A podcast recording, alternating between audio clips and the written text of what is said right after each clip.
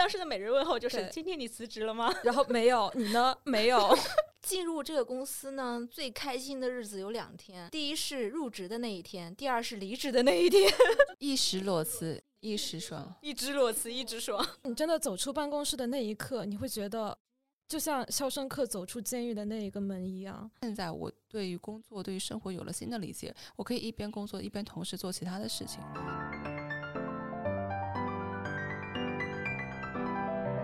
欢迎光临宇宙尽头小酒馆，我是第一次裸辞的打工人蛋黄酱。Hello，大家好，我是已经裸辞有一阵子，然后现在非常想要去工作的凉凉。海亚咪呢？大家好，我是海亚咪，是一个快乐的懒惰鬼。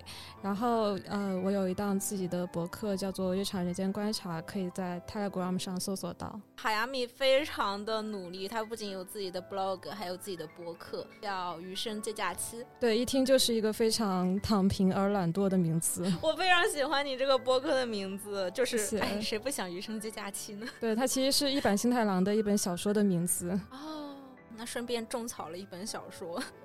其实我们今天主要是聊裸辞嘛，也是因为无论是我还是凉凉还是海亚米，我们今年都有了裸辞的经历，所以我们一拍即合，决定就是不如把它做成一期节目，来聊聊我们自己对裸辞的经历和想法。那先来说说我们三个人都裸辞多久了吧？我裸辞已经将近两个月了，呃，我是在上海电影节开始的第一天裸辞，但那个日期具体什么时候我得搜索一下，大概是在六月份的时候。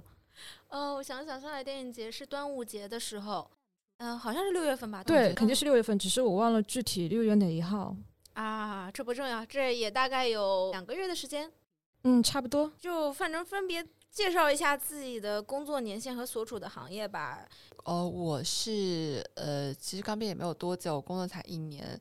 然后呢，我毕业之后去了一家呃商业纪录片公司，在有的这个项目里面呢，我的 title 可能是导演助理，然后有的项目里面呢，我的 title 可能是制片助理，所以工作年限总体来说并不是很长。如果是我们节目的听众的话，我们之前也聊过一期凉凉在影视行业的工作经历，影视新人的横店初体验。差不多吧，海亚米也是跟我一样是在互联网行业打工。海亚米具体是做什么的呢？我是做产品经理，第一份工作是在心脏和自己只能有一个跳动的，然后第二份工作是只有一个心脏能够跳动的，都是非常呃算是艰苦的工作吧。工作年限大概就是三年。在座的各位，我是 工作最久的一个社畜，我工作有五六年了吧，因为毕业比较早，然后后面也没有继续读书，就出来打工了，就生活不易，然后呢，就误打误撞去了互联网行业。海米当时为什么会选择进入互联网行业呢？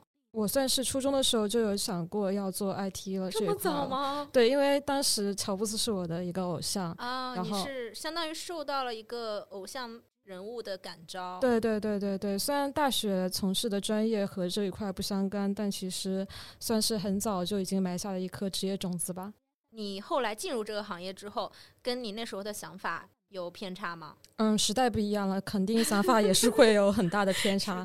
但是毕竟嗯来都来了，来都来了，可还行？是的，来都来了，就是也不转行了是吗？对，那就裸辞吧。哦。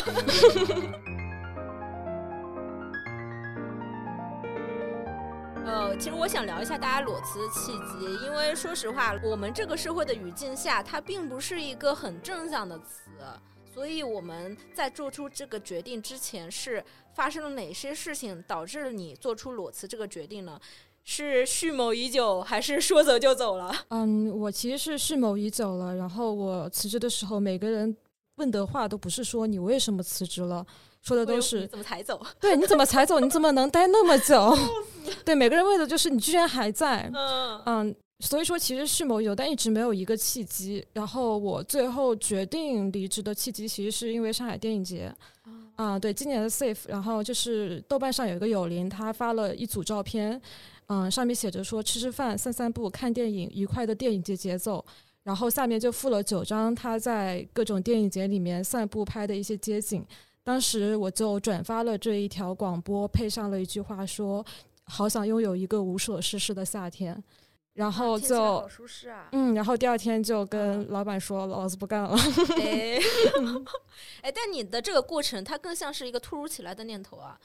啊，其实是一个蓄谋已久的过程，但是一直没有一个契机。嗯就你知道，惯性的力量是非常巨大的，你一直处于一个惯性里面，虽然你一直想着离职，但是你不会付诸于行动。嗯所以真正点燃那一刻要离职的行动的契机，还是因为电影节。嗯虽然想法已经存在于我入职的当天开始。哎，我觉得你这个情况还跟我蛮像的，因为我上一份工作可以说是从入职当天就开始在想，我什么时候要离开这份工作，离开这家公司。给到你的这个契机，它还挺浪漫的，为了看电影而辞职。对，因为今年电影节还有几部我特别想看的电影，然后又被豆瓣上有灵的那种氛围所渲染。就是还蛮浪漫的。这其实这个想法我也有过。然后其实每到电影节的时候，我也会感觉啊，是什么阻止我去看电影？是工作。对的，是狗屎一样的工作。我们是不是过于浪漫了？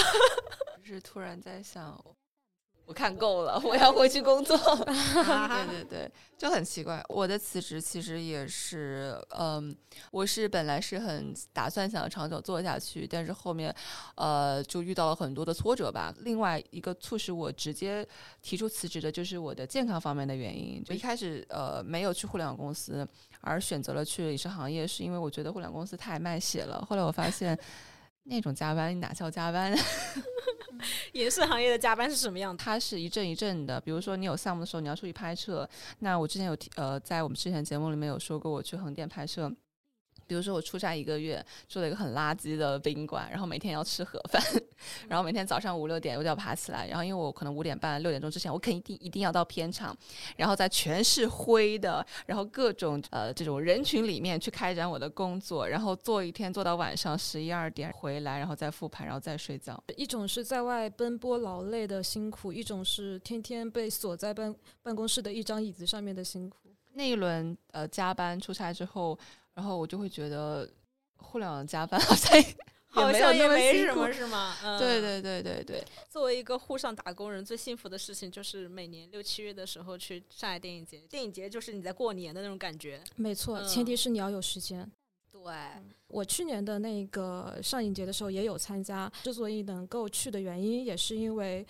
嗯，去年的时候生了一场非常大的大病，然后相当于是就是救护车送到医院里去，连夜开刀做手术，然后就在医院住了大概嗯两周左右，然后出院了一周之后，就是能下床走动了嘛，所以我就想要不正好疫情就不用挤来挤去，因为平时电影节的时候人会很多，但是疫情的时候其实人是很少，它对人数的限制是会有比较严格的要求的，嗯，所以那个时候相当于是有一周的时间，呃，因为出院在调养身心，所以顺便去看了场电影。也就是说，我来上海这两年的电影节都有赶上，虽然原因都是比较奇怪了。我想分享一下我对海亚米的一个观察，就是我对你是非常的 佩服的。我跟之前也跟凉凉分享过，就是我是怎么认识海亚米的，然后我有 follow 过海海亚米的呃博客，后来是取关了是吧？我 因为你不要让他知道他真的好 害怕的样子。对，我就现在感觉我在裸奔，因为每次啊线下就是认识人的时候，他们说哦，我有在 follow 你的豆瓣，因为我豆瓣嗯上、私密嘛，对对对对对对，会比其他平台都更私密，所以会有一种裸奔的感觉啊啊，没关系没关系，这不是什么坏没关系，我完全不知道。哎没关系这不是什么装作坏事不知道。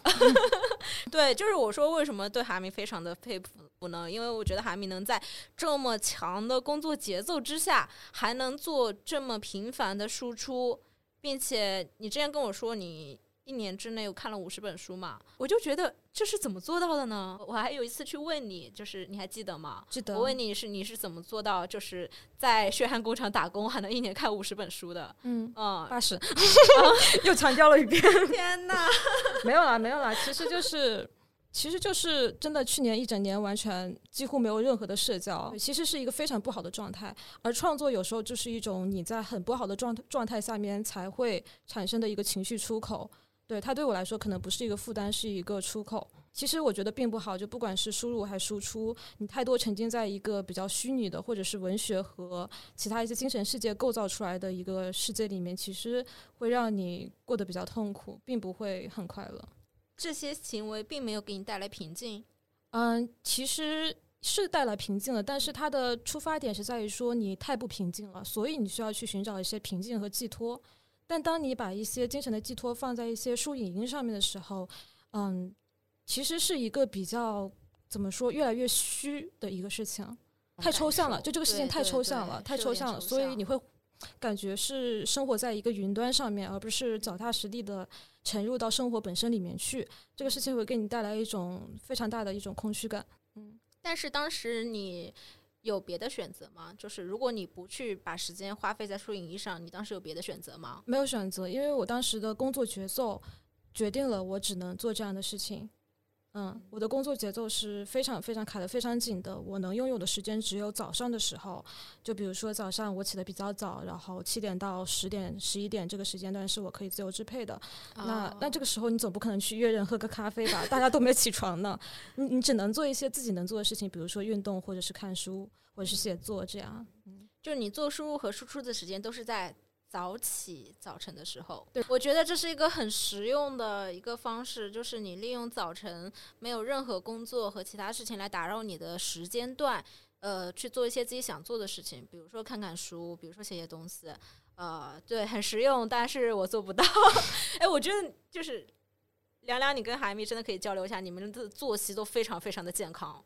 凉凉是怎么样的？我就是晚上九十点我就要睡，然后第二天可能早就醒了。九十点就十点多吧，十点多十点到 十一点我就睡了。十点多，好羡慕。可能以前我会熬夜，会因为各种各样的原因熬夜，然后熬夜之后，我早上还是会七八点钟醒，那这样就会导致我的睡眠不足，不利于健康。那我调整到睡眠时间之后，我每天十点钟我就开始困了，十点半我的脑子就不动了，所以我必须要在十点十点半之前我睡觉，那样每天六七点就会自然醒。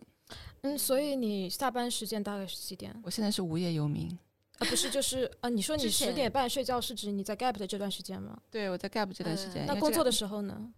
工作的时候的话，可能会是十二点或一点这样子。那其实也算健康了，对，很健康。在你这个年纪来说的话，其实算是早睡了。哎，我我我跟你讲，就是我为什么会很 care 这个问题，因为在我认识的所有人中，真的只能找到两个人是早晨七点起床的，一个是你，一个是凉凉，现在都在这一个录音 室里面。在我对面，我感觉是此刻我像一个异类，我是个熬夜怪。那为什么大家会不早睡呢？就不困吗？不困啊！你在工作的时候，因为白天所有的时间都不是受你自己支配的嘛，晚上回家之后，你就会不由自主的补偿性的、报复性的熬夜。啊，嗯，是是有这种情况，反正好像是就是又有两种人格吧，一个是什么晨鸟型人人格，然后另外一个是夜猫子人格。就有的人天生是在晚上精力比较充沛，对对对，有的人天生是早上，我可能偏后者类型。我也是，我也是，就是如果说睡得好的话，早上起来就脑子超清醒。我之前还想学习一下 M 的作息，就是你的整个的这种输出能力。呃，可能我猜测啊，就可能跟你非常健康的作息是有关系的，嗯，就是可能真的早睡早起会能保持你第二天的呃精神状态是比较清醒的。屡次尝试失败，现在还是一个熬夜怪。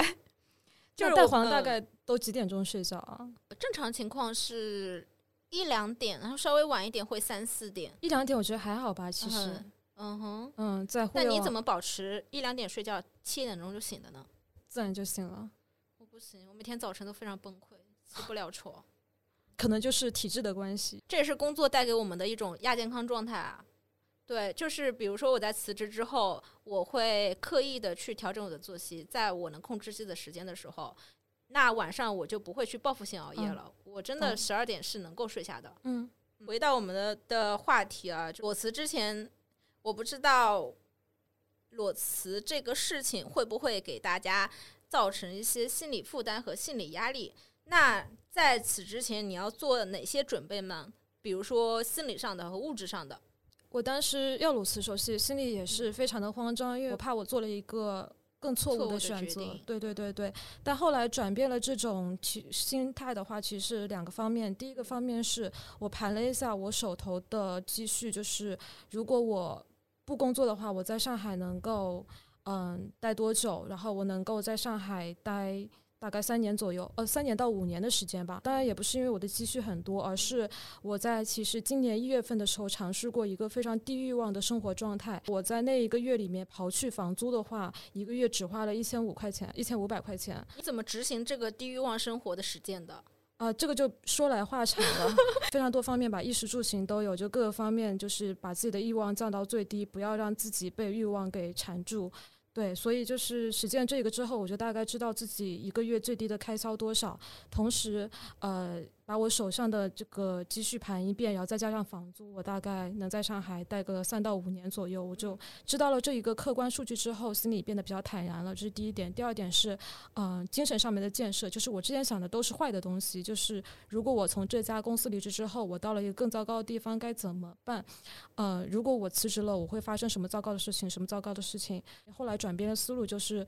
我觉得，呃，我待在这里可能也是有一些好处的。如果我离开去另一家公司，也是有什么好处的，就是看到它好的部部分，不要光去想它坏的部分，这样就会觉得做起选择来更轻松。就是有一种你不管什么做什么样的决定都是好的，而不是你做会做一个更差的决定。对，有了这样的一个心态建设和一个这样的数据支撑之后，我就会更有勇气，也会更客观和理性的去面对裸辞的这一个问题。以上。听下来有个感觉，是不是你在面对裸辞这个选项的时候，给你带来的心理压力是通过你有一定的物质基础来去解决的？那假如说这个物质基础还不够，呃，足以支撑你裸辞的后续计划的话，可能你的心理压力是无法解决的。嗯，是的，我觉得钱很重要，非常重要。嗯，物质基础是一一切的一个底基吧，对我来说是这样的。那你认为就是怎样的物质准备才足够支撑你的裸辞计划呢？就是我在上海能够不工作待两年以上，我觉得就是 OK 的。那我盘算了一下，我大概最长能待到五年左右，那我心态就会比较稳了。我之前因为是在杭州，我大概有一个计算，就是假如说我现在的物质基础能够支撑我生活半年，我就觉得我可以裸辞了。哦，是吗？对。可能你会比我安全感更足一点。没有，只是因为穷。那凉凉呢？你觉得你当时裸辞的时候有什么提前做了哪些准备呢？呃，我找了一个离职的理由，然后第二个呢，就是我可能要想我后面要做什么。哦，当然钱，对钱也是，因为钱我也是准备好了。准备了多久？就一年吧，就我觉得一年，他这个，因为我本来花的钱也不多，我觉得差不多够了，可以了，然后我就会去提这个离职。然后离开之后，我第一个事情肯定还是去，就是呃，康复吧，就是身体上的一个治愈。问题解决了之后，我会慢慢去想第二个问题，比如说，呃，我可能是工作啊发展路径的一个问题。其实像第三个是什么，喜欢做什么啊，然后其他的问题我都没有考虑过，因为其他的问题我觉得对我来说都不是一个需要解决、需要花心思的一个问题。所以裸辞这个事情对我来说并没有，并不是个事儿，是吗？并不是个事儿，它并没有造成我很大的困惑。就是，就我觉得任何我关于工作上的困惑，就是呃，可能还是认知上的差异吧。就是在我这儿是一个问题，但是在凉凉那儿是不足以成为一个问题。凉凉心态真的很好。对，嗯，就是我觉得凉凉好像做每一件事情的时候都是自然而然的就发生了，你好像都不太有困惑，为什么呢？为什么会有困惑呢？肯定是想清楚了才会去做这个事情。这个事情如果说你没有想清楚，你呃，于我而言，我不会去做它。嗯，对，无论是说是一个实际上的客观上的准备，还是说是内心上的一种逻某种逻辑自洽，我觉得都是都 OK 了之后，我才会去让这个事情发生。因此，所有发生的事情，它看起来都是自然而然的。嗯，就是感觉一种内心很笃定的感觉。是啊。但是我们刚刚聊的是准备嘛，嗯，那我觉得呃可以分成几个层面上，就是第一是我刚刚提问的时候聊到的所谓心理层面和物质层面上，我也想加一个层面是你对裸辞之后呃有什么有什么计划和准备，就是后面的时光你打算怎么去度过？我觉得这个是也是很重要的。对，嗯，那心理上的准备呢？其实我觉得就像刚刚海亚米来给我输入的一样。它是以物质 为基础的，可能我跟你们有一个差别，就是我并没有有那么长的，就所谓可以支撑我一年到两年这样生存的一个物质基础。这样听起来，我觉得我当时的决定可能是有点草率的。我觉得我可以不工作生活半年，我就裸辞了。我刚听下来，觉得啊，我的准备是不是太不足了？我觉得是每个人的情况不太一样。可能对于我来说，我是一个特别没有。安全感的人，但是物质基础是能够给我带来很强烈的一种安全感。我不知道你的情况是怎么样。我可能更冲动一些。对我也会觉得这个事情非常的主观。当时是这么想的，就是现在这份工作给我带来各方面的愉悦度和成就感其实都非常低，然后也导致我的精神状况不是特别好。那综合这样的就是带给我的这些负面的反馈，我觉得不应该在这个环境待下去了。那其次呢，打开银行 APP 看了一下我卡里的余额，现在的钱能够支撑我多长时间的房租，以及把生活欲望降到最低。呃，我不去做任何额外的消费和购物，每天自己在家做饭，能支撑我生活多长时间不饿死。啊，那我觉得哦，我。半年足足有余了。当时在裸辞之前，你会对裸辞后的生活有诸多的幻想，因为所有的时间你不用再被工作所占据，都归我自己支配的话，那我肯定要去做一些可能我在工作的时候做不了的事情，所以就给自己写满了一到两个月要做的事情的规划。我笑了，你们呢？你们当时在在裸辞之前有这样的准备吗？我听到你说你做了计划之后，我就笑了，因为我知道啊，对，凉凉知道我的计划都没有完成。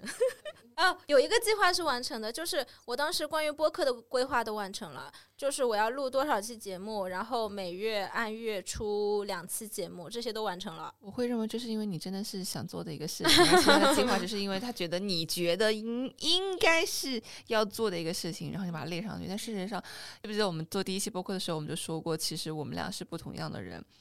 嗯，对，然后呃，所以我一直会觉得说你并没有那么的强计划性，对。而我的话，我我我知道我其实是一个很强计划的人，但是因为我知道我在离职之后一个很重要的工作就是去恢复身，就是健康两个月。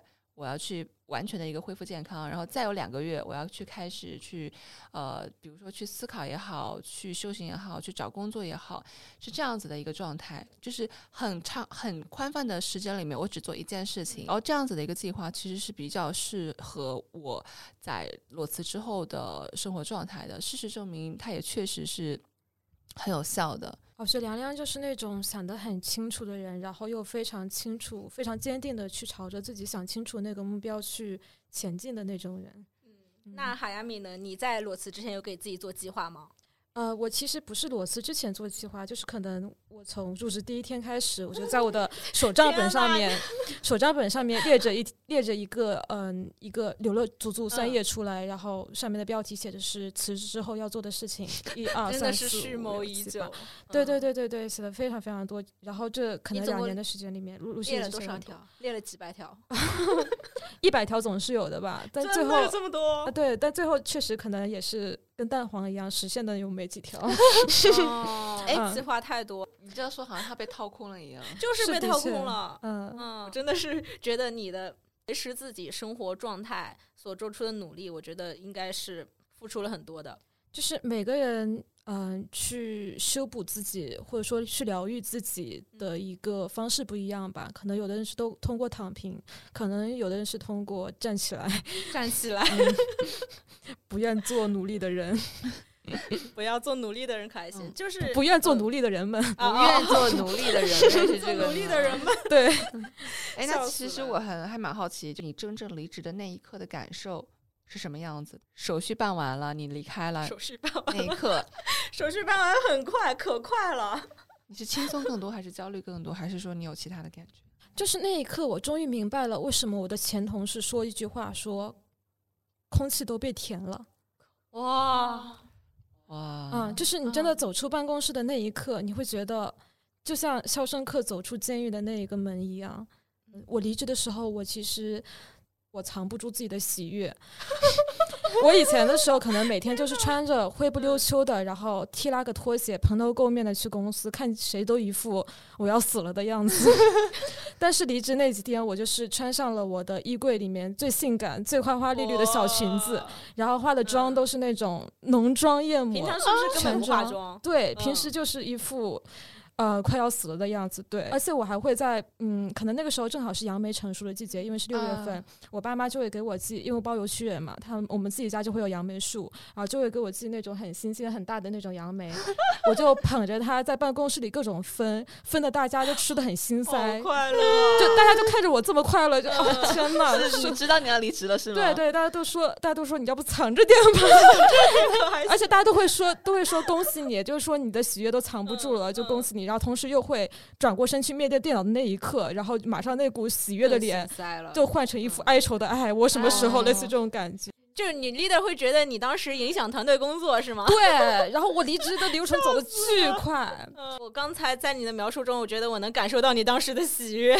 对啊，我感觉，我我突然想到了一个段子，就是说，呃，有一天办公室来了一个女孩，然后她呃刚结婚，手上就戴着什么十克拉的大钻戒，然后当天她就成了全办公室第二幸福的女人，因为第一幸福的那个人离离职了。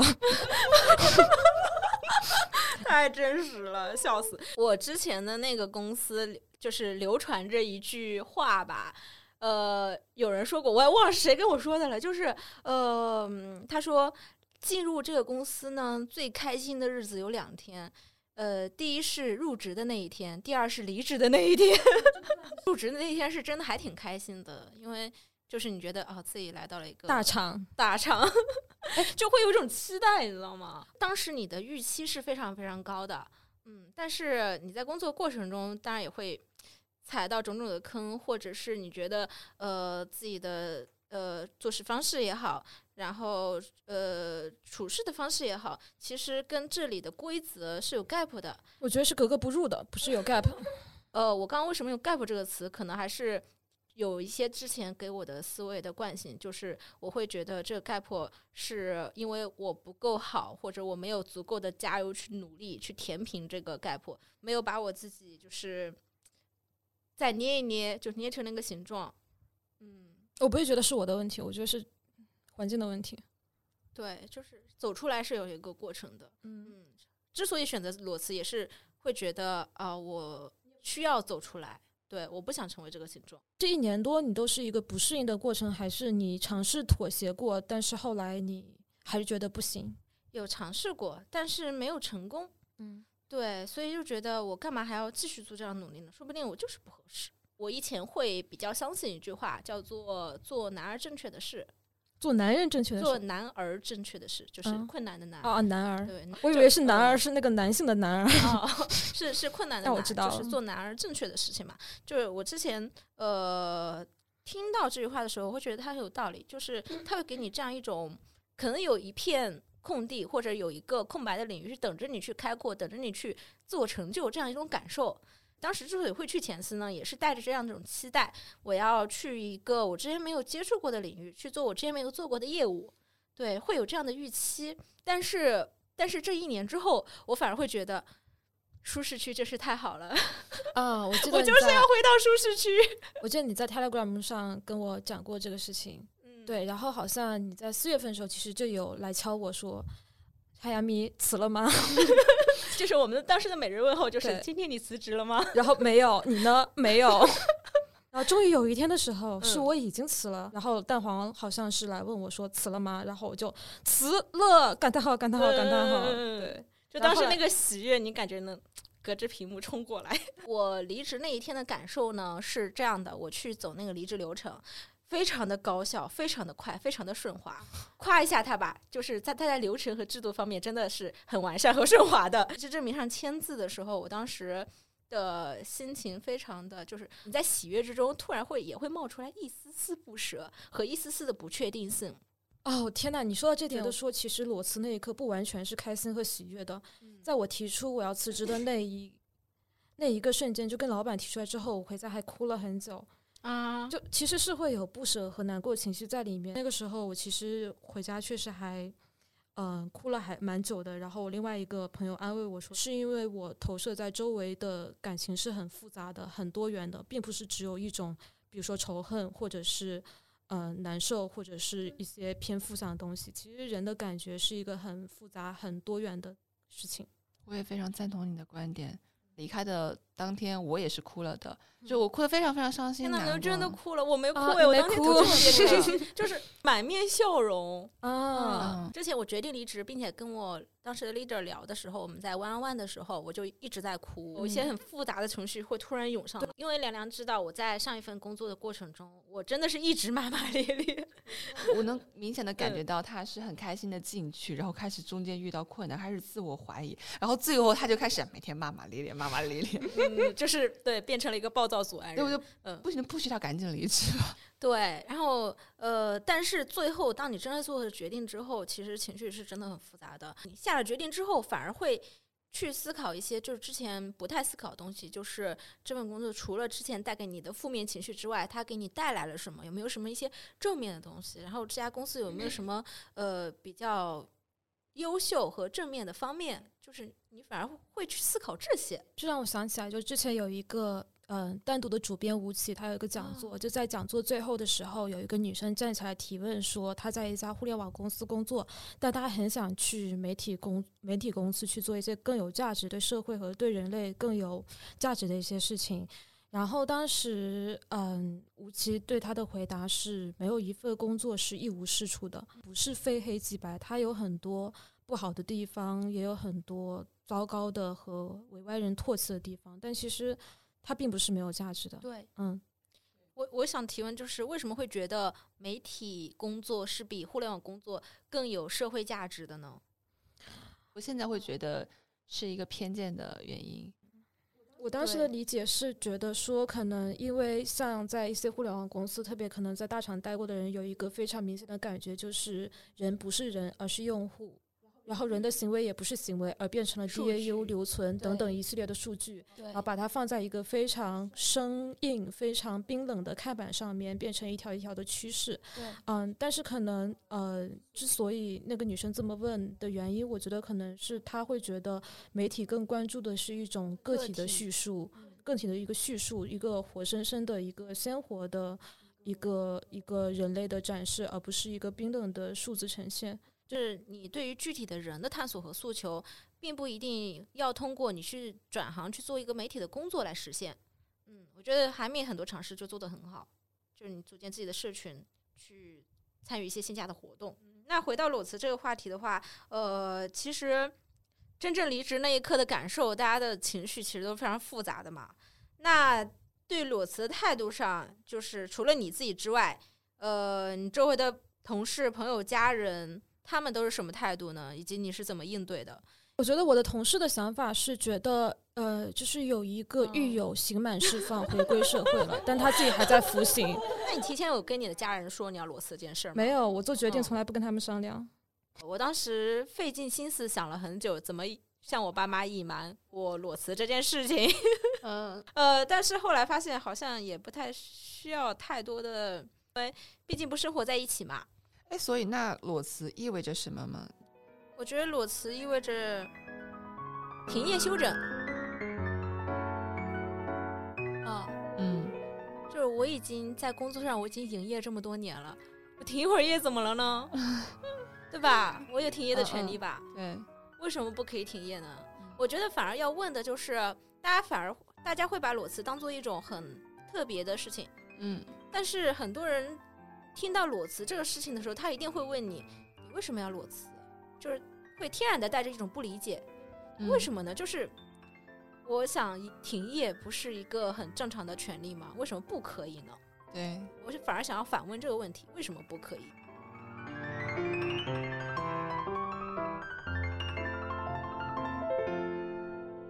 我想起来那个之前看过的一个德国的社会学家，他写过一本小书叫《新异化诞生》，里面就是他对现代性的一个理解，就是每个人都会有一个滑坡恐惧，你需要不断的进步才能保持你在站在原地。当然，现在讲出来的时候，好像都是很通俗的一些认知和道理。当时看的时候，你就会觉得，哦、他真的是对我们很多人的生存状况、生存状态做的一个很好的抽象和归纳。我觉得海米其实，在大纲里面留的这个词，我也还蛮喜欢的，对叫做“懒惰的权利啊，这个这其实是这样的，就是我嗯后来辞职之后，正好遇上了一个工作坊，然后那个工作坊是复旦社工呃一个硕士专业的男生组织的一个工作坊，他就是关于讨论我们是否具有懒惰的权利这一个点。他讨论这个的契机是因为他觉得在全社会对工作的无条件膜拜之下，我们是否忽视了懒惰与闲暇之中可能蕴含的积极意义？还是挺有意思的，就是他最后得出来的一条结论是说，其实懒惰和闲暇其实也是会更有生产性，而且这个生产呃也会有生产性，不是说更有，而这是而且这个生产性的意义可能是对个人而言或者对社会而言，可能也是会产生一些价值的。这个其实有一个理论支撑，是我之前看过 NHK 的一个纪录片，就是科学家对于人脑进行了非常多的研究，发现人在发呆的时候，其实大脑里面某一个激发灵感的区域的那个脑电波，还不知道什么神经元是最活跃的。我觉得我还挺有体感的，因为我以前呃，无论是做呃新媒体写作的时候，还是偶尔会做一些比较可能需要你有些比较 fancy 的灵感的活动策划的时候，嗯，真的你有时候这些。想法就是你在洗澡的时候想到的，就是闲人他才会去捣鼓那么多无聊的，就是为了克服无聊、kill boring 的事情。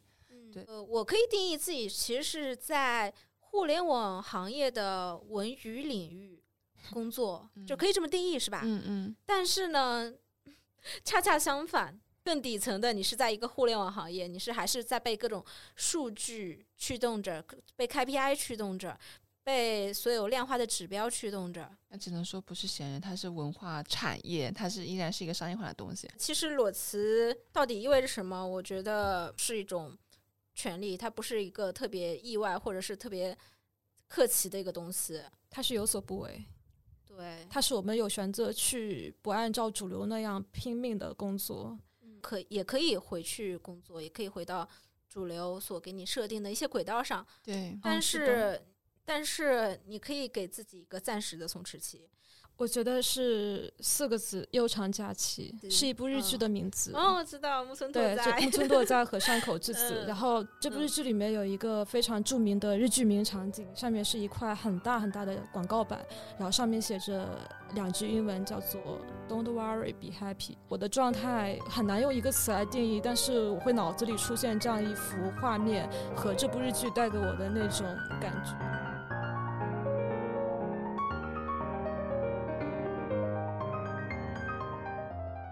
开心就是我好像呃准备了很久要去做另外一个事情，但是我现在找不到一个词，就是我突然觉得我的时间终于充沛了的感觉。怎么说？不知道怎么说，就欣喜吧，开心，开心，抑制不住的开心，欣喜。对，但我这种欣喜并不是说我离开了，而是因为我可以开始新的安排了。你对于时间的支配感会回来。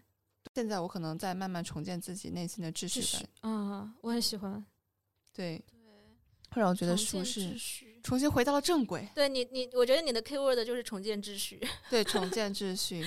嗯，就是松弛感。这这个，我我为什么会想到松弛这个词呢？是因为我觉得也是在上一份工作中受到了一些打击，然后在中间过程中，你会不断的去问自己，去逼问自己，就是呃，到底是哪里出了问题，以及你要怎么去解。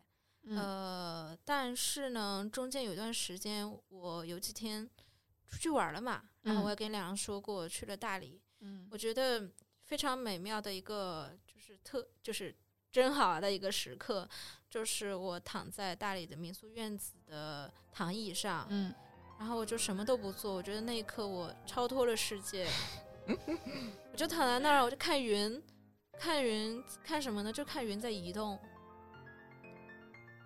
我觉得那一刻我有一种你从来没有体会过的松弛感，就是你是享受当下的，你享受那一刻。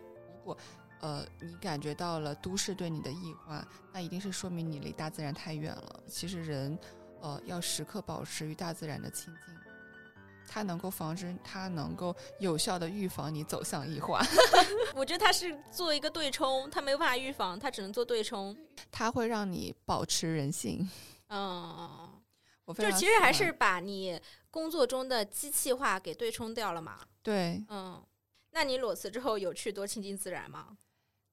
有啊，我其实裸辞之后，我经常会去散步。嗯，对对。那你聊聊你对裸辞的预期与实际上的裸辞生活，你是不是已经完成了你前面的规划和计划。对我对于我裸辞之后生活，在裸辞之前，我会有一个预期嘛？我预判我要在什么时间段大概要干什么事情，呃，然后事实上我的判断还是比较准确的。就我确实是在那样的一个大致时间段里面，我做了我当时计划我应该而且也想要做的事情。我的计划一开始就列的比较有弹性，比较松弛，所以这为我后来的调整也留出了很大的空间。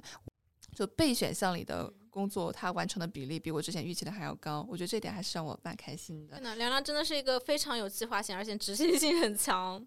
哦，我觉得凉凉这种。就给我提供一个新的思路，因为我可能也是会跟蛋黄一样，会想到自己非常多的计划。对，但最后实现没几件。但是凉凉这种计划就很好，就只 只只列一个，然后其他的可能都是自然而然带过来的。啊，那个是他的 O，啊，OKR 的 O。还没透露一下你的一百条计划里面都有啥 可以分享的？其实还蛮多的，就是比较杂，不会像凉凉一样只有聚焦在一些比较有代表性的。计划，嗯，就比如说第一个，我因为可能之前的时候都没有社交生活，所以我密集的像刑满释放的人一样去见了很多的，嗯，对，见了很多活人吧，对，就活生生的人，就不是在社畜的畜了，对对，这是第一个。第二个是，呃，我开始提离职的那一天是我，呃，是上一节开始的第一天，对，然后我提完走的时候，正好上一节结束了。对，是最后一部电影，叫做是李沧李沧东的《薄荷糖》啊。对，所以嗯，所以就是在我离职正好就拿到嗯电脑和全部的东西走的那一天，然后在 Safe 的那个电影院上面，因为它不是最后一场嘛，放映完之后下面不是有一个绿幕的那个字幕，上面写着 Safe 来年再见啊。对对对对，这第一点。第二点是我去尝试了一些新的运动，比如说像拳击和柔术，对，也在愚园路上面。然后第三个是和一个在地杂志做了一个共创，嗯，相当于给他们写一些稿子啊。这个稿子也是基于呃愚园路和长宁区在地的一些项目吧。对，上线了吗？还没有，九月底上线。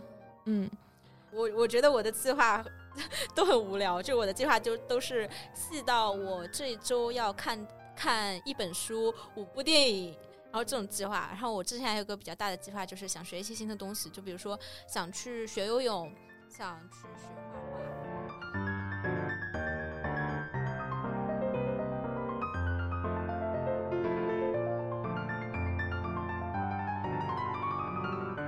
天哪，就是我唯一完成的只有。呃，看书和看电影的计划已经很棒了啊，但是不够有趣，你知道吗？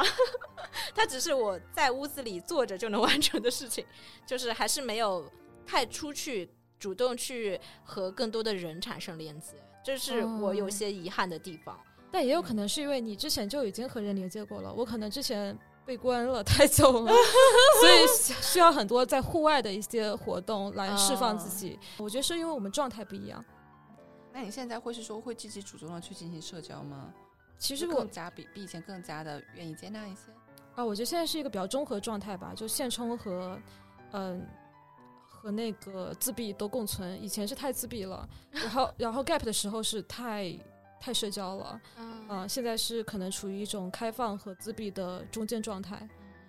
那其实我还有个问题，就是呃，我们三个人都经历了一轮裸辞嘛，那以后还会想要裸辞吗？迈阿密啊，肯定会，而且我觉得东东西是那个一时裸辞，一时一时爽，然后一直 裸辞，对对对，我重新说，这个东西就是怎么说来着？一时裸辞，一时爽，一直裸辞，一直裸辞，一直爽，对，没错，就是嗯，我觉得不用太焦虑。我我我第一次可能是因为第一次裸辞，所以有点过于焦虑了一些，没有给自己太多 gap 时间。但后现在你已经熟练了是吗？对，我觉得下次我可能 就裸辞人了，gap 他个一年的那种。对，那你这段话可以让你播出来吗？会影响到你下一份工作吗？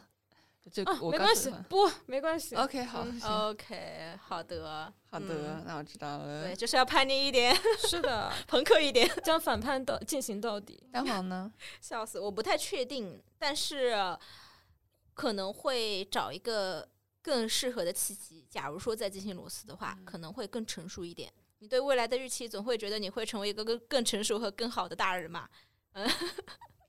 嗯，哎，我我我倒是觉得我以后可能会非常非常谨慎去考虑裸辞。其实我之前裸辞的一个原因，我觉得还是有一些客观的硬性的问题。那另外还有一些工作上的对于工作思考的不自洽的问题。那现在我觉得这些问题，无论是说是健康啊，还是说对于工作生活的逻辑自洽，我都已经解决了。现在我对于工作、对于生活有了新的理解，我可以一边工作一边同时做其他的事情。就是我完成了某一种自洽，所以我可以去呃非常坚持的、长久的去做一份工作，同时它也不影响我去做我想做的事情等等。我今天也想明白了一件事情，以前是期望在一个工作上能走到很深很高的领域，但是现在发现就是可能事实是呃你不太能做得到。呃，那是否是换一个角度，我放弃在一个工作领域上去拓宽它的深度，但是我可以拓宽我自己人生的宽度。对，这是我在呃大概工作一年之后就明确了这一个目标。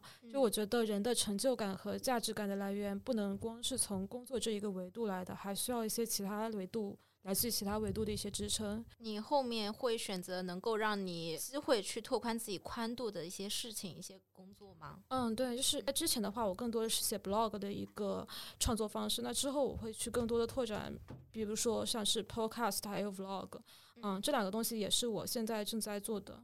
这么早就想过这么多，我我觉得我也是在这两年才想清楚这个事情。有没有想过裸辞后的其他可能性呢？比如说。将来不做互联网或者是不做影视行业了，会选择做什么？大黄呢？嗯，有想过，但是我觉得从自己的实际情况上来说的话，可能会先继续在互联网行业工作，然后尝试从其他的视角去找时间去拓宽自己的宽度。就我可能也会去，呃，读书走科研，因为我其实也觉得研究还有一些其他的领域都还蛮有意思的。嗯嗯嗯，对，所以我觉得都还就是我能做想做的事情都可都有很多。嗯嗯，就说到时候看情况而已。啊，海亚米呢？其实我可能对未来的规划或者我长期的一个想法，其实跟凉凉是最后说的那点是一样的，就是我可能想去，嗯。国外读书，然后学一个可能没有那么有用的一个专业，这个我也想过。对对对，我之前甚至想过，想去继续读书的话，会很想去读社会学。对，也是一些没有什么卵用的专业。嗯嗯嗯，对，我觉得你有点艺术气质，对，可能可能是我头发比较乱，非常港风，是是是想法上的。就说的好听一点叫艺术气质，然后说的难听一点、通俗一点，说通俗一点。不接地气不接地气是吧？通俗一点就是散漫。啊。我选择了一个工作，就像我选择了一个男人一样。我们会觉得这个男人不值得，那为什么要选他呢？嗯，他暂时对，这就是一个问题。对，就是你在选他的时候，肯定是有你想要的一些东西。对呀，但后来你会发现，就比如说这个人有钱，你再给了他，但他除了钱之外一无是处。那我可能会再等等。啊，但在这个过程中可能就会比较……嗯，我举个例子啊，但我并不是因为钱去了前司。嗯，我举个例子，嗯，理解。嗯，而且分手也是需要过程的嘛。对你离开一个渣男肯定是很开心，但是因为你们有一定的感情基础在，有共同生活的细节在，所以肯定也是会有难过、会有伤心、会有心碎的时刻。对，这感觉是很复杂的。明白，理解。好的，又把恋爱跟工作串起来了，笑死。呃，那我觉得今天其实聊的都还蛮愉快的。海洋米是让我很惊艳的一位嘉宾。啊，是吗？对对对，因为我之前不是从来没有见过你吗？我们也没有在网上聊过，从来没有聊过。今天也是第一次见面，因为我们之前只是网友，对网友。你有什么公开的，就是比如说什么账号可以，我可以 follow 一下吗？我有可多账号了，是吧？播客呀，余生这假期。对，然后还有他的那个个人公众号是海亚咪，然后 Telegram 是日常人间观察，还有推特和海。和 Instagram 都是 hi iamiki 啦。OK，好呀，好呀，好呀。好的。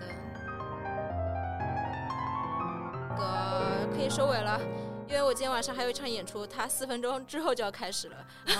你看一下，你考虑一下要不要放弃，直接吃个饭算了。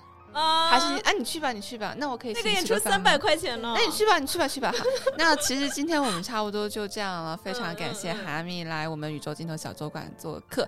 然后，如果你后就是我其实还蛮期待你后续就是如果你找到工作了，然后你有些新的对有没有启发想法，我会希望能够录到第二期啊，好呀，对，好吗？好呀，好呀，好呀，好呀。有什么大家共同感兴趣的选题，我觉得都可以一起来录。好呀，好呀，好呀，好呀，好呀。就是对，反正现在比较方便的一点就是大家都在上海，嗯嗯，都在 上海。之前你们俩都在杭州，嗯，好呀好呀。